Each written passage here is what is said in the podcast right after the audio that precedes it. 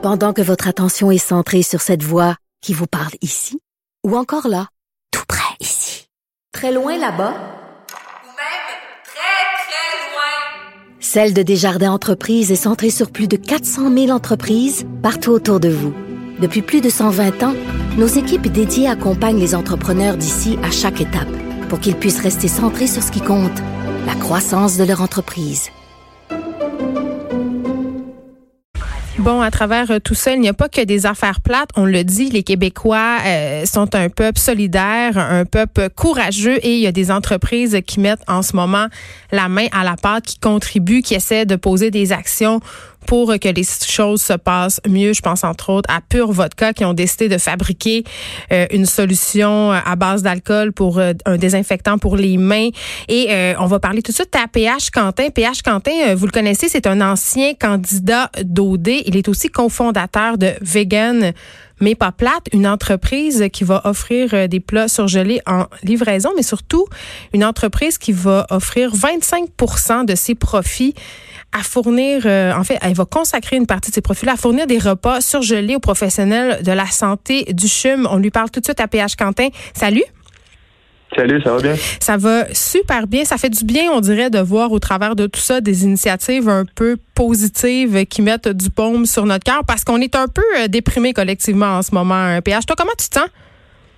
Euh, moi, j'ai une espèce de, dichotomie interne euh, par rapport à la situation. Je trouve que évidemment, c'est très euh, triste tout ce qui arrive sur la planète. Par contre, j'ai l'impression qu'on voit pour la première fois une société avec une majorité de bons.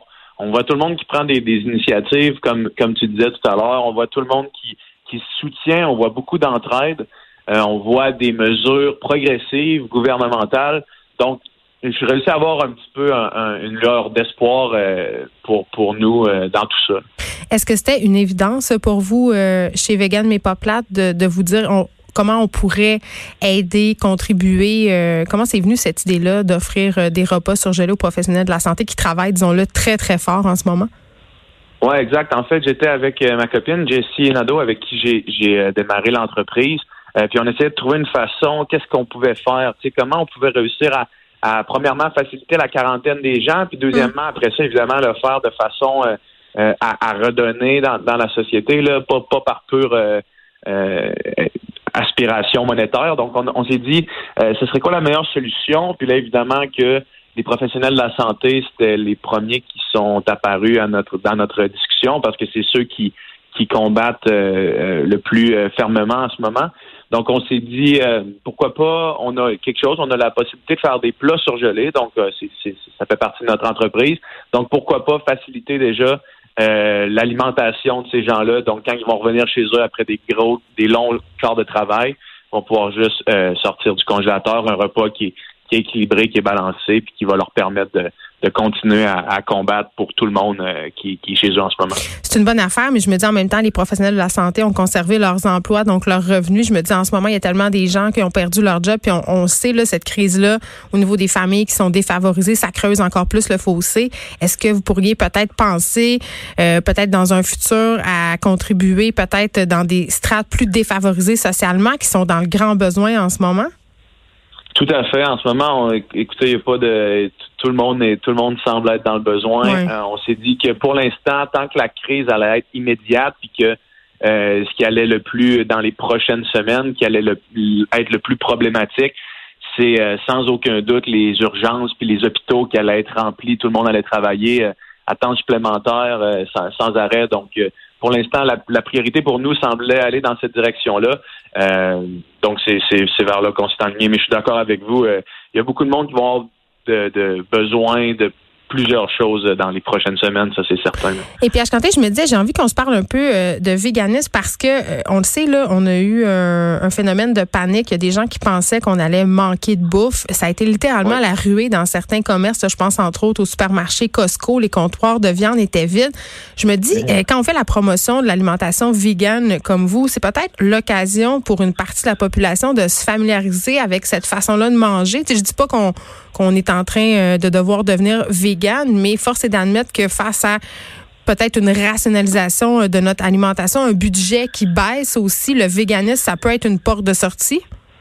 Tout à fait, tout à fait. Nous, on a fait euh, euh, avec ma copine plusieurs euh, tentatives d'épicerie pour essayer de faire les épiceries les plus économiques possibles, essayer de, faire les épiceries qui durent Mais le vegan, plus là. possible.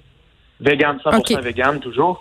Puis, puis évidemment que une diète vegan non transformée, c'est la façon la moins chère de se nourrir. puis ça, c'est pas dans les arts, c'est pas un débat, c'est des faits. Euh, donc, c'est vraiment effectivement quand les comptoirs de, viande sont vides, où est-ce qu'on trouve nos protéines? On les trouve dans, dans les légumineuses, on mm. les trouve dans le tofu, dans le tempeh, on les trouve dans, dans, dans toutes ces choses-là. Puis ça, ça revient évidemment beaucoup moins cher que la viande.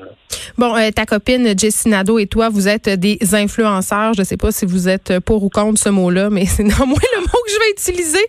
Euh, vous mettez la main à la pâte euh, concrètement. Bravo pour ça.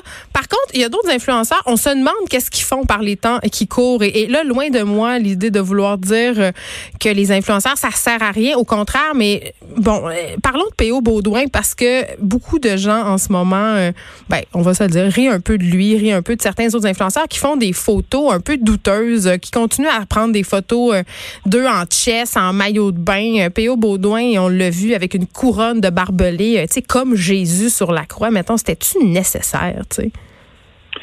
Euh, est-ce que c'était nécessaire? J'imagine que c'était pas nécessaire. C'est euh, euh, à quel point à quel point en ce moment on, ferme tout ce qui est pas nécessaire dans, dans la vie réelle. mais vous, vous essayez de vous rendre utile avec votre initiative. Tu sais, à un moment donné aussi, je pense qu'en ce moment, il n'y a plus rien qui fait du sens. Tu sais. J'ai l'impression que, que c'est comme dans tout. Évidemment, il y, a, des influenceurs qui utilisent leur tribune euh, qui font des qui font certains faux pas définitivement. Par contre, je crois que avec avec l'appel du premier ministre à faire euh, pour parler aux jeunes lorsqu'il a fait appel justement aux créateurs de contenu, ça, ça a fonctionné. Je crois, que là, on a vraiment vu qu'est-ce que les influenceurs qui sont conscientisés peuvent faire et qu'est-ce qu'ils peuvent amener à la société. C'est un tremplin direct pour parler aux jeunes, mm. un tremplin qui n'existait pas vraiment avant. Donc euh, oui, il y a des faux pas. Je suis d'accord avec vous. Je suis vraiment pas en accord avec euh, tout ce qui est fait sur le web en ce moment. Par contre, euh, force est d'admettre que euh, lorsque lorsque les, les, les, influenceurs, les créateurs de contenu sont conscientisés, il peut en sortir euh, vraiment beaucoup de bien. Mais oui, parce que avoir une tribune comme celle-là, avoir des centaines de milliers de personnes qui nous suivent, c'est un pouvoir et c'est un pouvoir qu'on devrait utiliser à bon escient en ce moment, plus que jamais, le mettre à profit pour le bien collectif, non? Tout à fait. Moi, je suis, je suis 100% d'accord avec vous. Maintenant, le contre-argument de ça serait de dire que les gens aussi ont besoin d'être euh, distraits. Oui, de se divertir. Ont besoin d'avoir du divertissement mm. euh, pur et simple. Je veux dire, oui, c'est c'est quelque chose euh, de, de, de parler d'enjeux social, c'est quelque chose de parler du, du de la pandémie actuelle. par contre, si c'était juste ça qui affluait dans notre direction à tous les jours, vous l'avez dit en début d'entrevue, euh, des fois, il y a des choses bien, puis des fois, il y a des choses qui sont simplement euh, qui nous sortent notre tête. Euh, puis je pense que la, détresse mentale va être de plus en plus un enjeu qu'on va parler dans les prochaines semaines. donc, je suis pas prêt à discréditer complètement des gens qui continuent à, utiliser leur tribune pour simplement divertir comme ils le faisaient avant. Puis peut-être euh, c'est une bonne chose, euh, oui, de parler euh, à leur à leur auditoire d'anxiété justement. Puis ce que je remarque aussi, c'est que les jeunes, évidemment, puis même moi, on est beaucoup sur Instagram, puis il y a beaucoup de fake news. Ça peut devenir très très paniquant. Je me dis que ça peut être la bonne occasion pour les influenceurs de essayer un peu d'expliquer, de départager tout ça, ceux qui ont les capacités de le faire, évidemment. Mais je sais pas là pour toi, mais moi une photo de P.O. Baudouin qui pleure des fausses larmes je sais pas. Je, trouve que en, temps de crise comme ça, ça, devient un peu indécent. Mais bon, ça, c'est moi. Rendu là, c'est la, la décision de chacun de le suivre ou non. Hein. Exactement. ça, tu as bien raison et c'est ce que je dis. Vous pouvez tout à fait cacher son contenu. C'est très facile à faire sur Instagram. PH euh, Quentin, cofondateur euh, de Vegan Mais Pas Plate, avec sa copine Jessie Nadeau, faut pas l'oublier. Euh, ils sont deux là-dedans qui ont choisi d'offrir des repas surgelés aux professionnels de la santé du CHUM. Bravo pour cette initiative. Bravo de mettre la main à la pâte euh, vraiment, euh, vous avez toute mon admiration. Merci beaucoup. Ben, merci beaucoup. Si les gens veulent euh, se procurer des plats, s'ils veulent pas éviter, de sortir de chez eux, c'est le www.vmpp.ca. J'ai presque le goût d'en essayer. Je vais en commander, je pense. Ben, je vous conseille. Ce serait, on reçoit que des commentaires positifs. Mais là, c'est trois plats, hein? c'est on a trois sortes. Il y a, on vend ça en, en trois paquets différents, donc 5, 10 ou 18 euh, plats, puis euh, la livraison. C'est quoi, c'est euh, c'est quoi votre meilleur? Là? Moi, c'est qu'est-ce que je devrais me commander? C'est quoi votre plus gros vendeur? Je fais, je Moi, fais mes emplettes. J'en les- profite. C'est les plats dumplings. Par contre, Ah les oui. boîtes qu'on fait en ce moment, c'est un mix de tous les plats, donc euh, vous pouvez goûter aux trois. Parfait. Merci beaucoup, PH Quentin. Bonne journée. Merci. Bye bye. Les effrontés.